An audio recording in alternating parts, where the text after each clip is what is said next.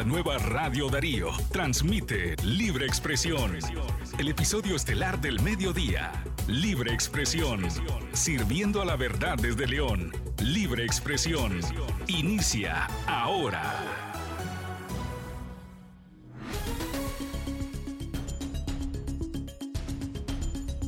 Amigas y amigos, ¿qué tal? ¿Cómo están? Buenas tardes, bienvenidos a la podcast Libre Expresión ya en el calendario avanzamos, hoy es jueves 27 de octubre del año 2022. A usted, como siempre, muchas gracias por informarse con nosotros en nuestras diferentes plataformas. Ahora mismo estamos en vivo a través de Radio Darío 8913.com. No olvide que más tarde, si no escucha este podcast completo, puede escucharnos en los canales de streaming. Estamos en Spotify, Google Podcast y Apple Podcast. También pueden seguirnos en las redes sociales. Estas son las informaciones más importantes en este día. Asesinan a siete miembros de una familia nicaragüense. Esto ocurrió en Guatemala.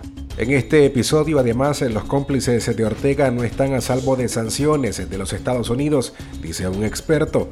Por otra parte, el Ministerio de Gobernación ilegalizó hoy otras 100 ONGs en Nicaragua. Y a nivel internacional, Putin culpa a Occidente de practicar un juego peligroso. Iniciamos con el detalle de las noticias en este momento. Siete nicaragüenses integrantes de una misma familia fueron asesinados en el interior de su casa, en la aldea Sanzuque del municipio de Atestacatempa, en Guatemala. Ayer miércoles, preliminarmente informaron que podrían ser siete las víctimas entre hombres, mujeres y niños. Los cuerpos fueron encontrados en estado de descomposición, según medios de ese país. Las víctimas corresponden a Yamilete del Carmen López, Martín Aguilera López, de 15 años, Irene Aguilera López, de 17, Junior Esaú Polanco, de 19 y un hombre no identificado, de aproximadamente 35 años.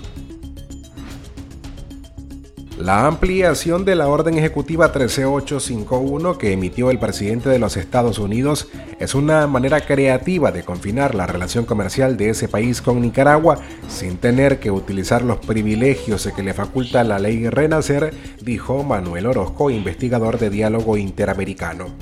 El gobierno de Estados Unidos creó cambios en la orden ejecutiva para sancionar a la Dirección General de Minas del Ministerio de Energía y Minas, así como a Lenin Cerna y permitir la aplicación inicial de sanciones en contra de la industria minera nicaragüense.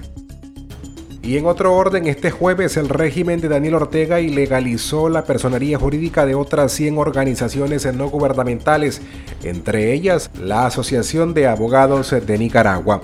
El Ministerio de Gobernación publicó en la Gaceta Diario Oficial la resolución de la cancelación de 33 ONGs nacionales y 67 organismos extranjeros. Ortega acusa a las ONG de incumplir la legislación nacional.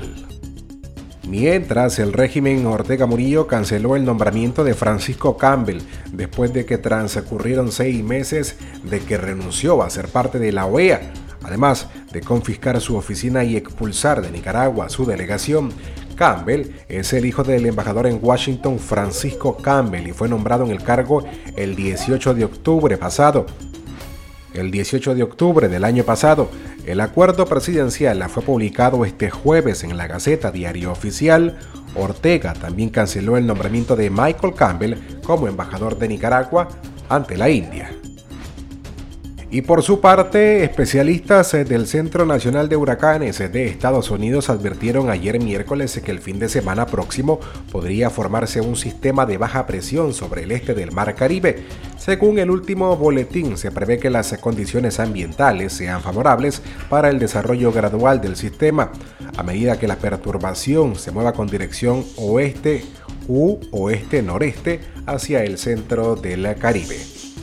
Los expertos estiman que la probabilidad de formación del sistema es baja para las próximas 48 horas y de que pueda llegar al 30% en los próximos 5 días. Cerramos este episodio con la noticia internacional.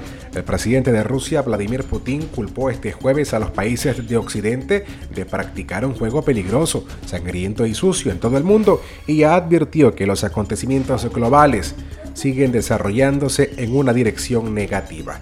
En su intervención durante el foro de pensamiento y debate Club Valdai en Moscú, también culpó a los gobiernos occidentales de intentar dominar el mundo y de querer controlar los recursos mundiales. Putin acusó a Occidente de montar revoluciones de colores en otros países como la de Ucrania en el año 2014 y añadió que las nacionales occidentales están perdiendo el control de los asuntos mundiales. Aquí terminamos. Muchas gracias por informarse con nosotros. Buenas tardes.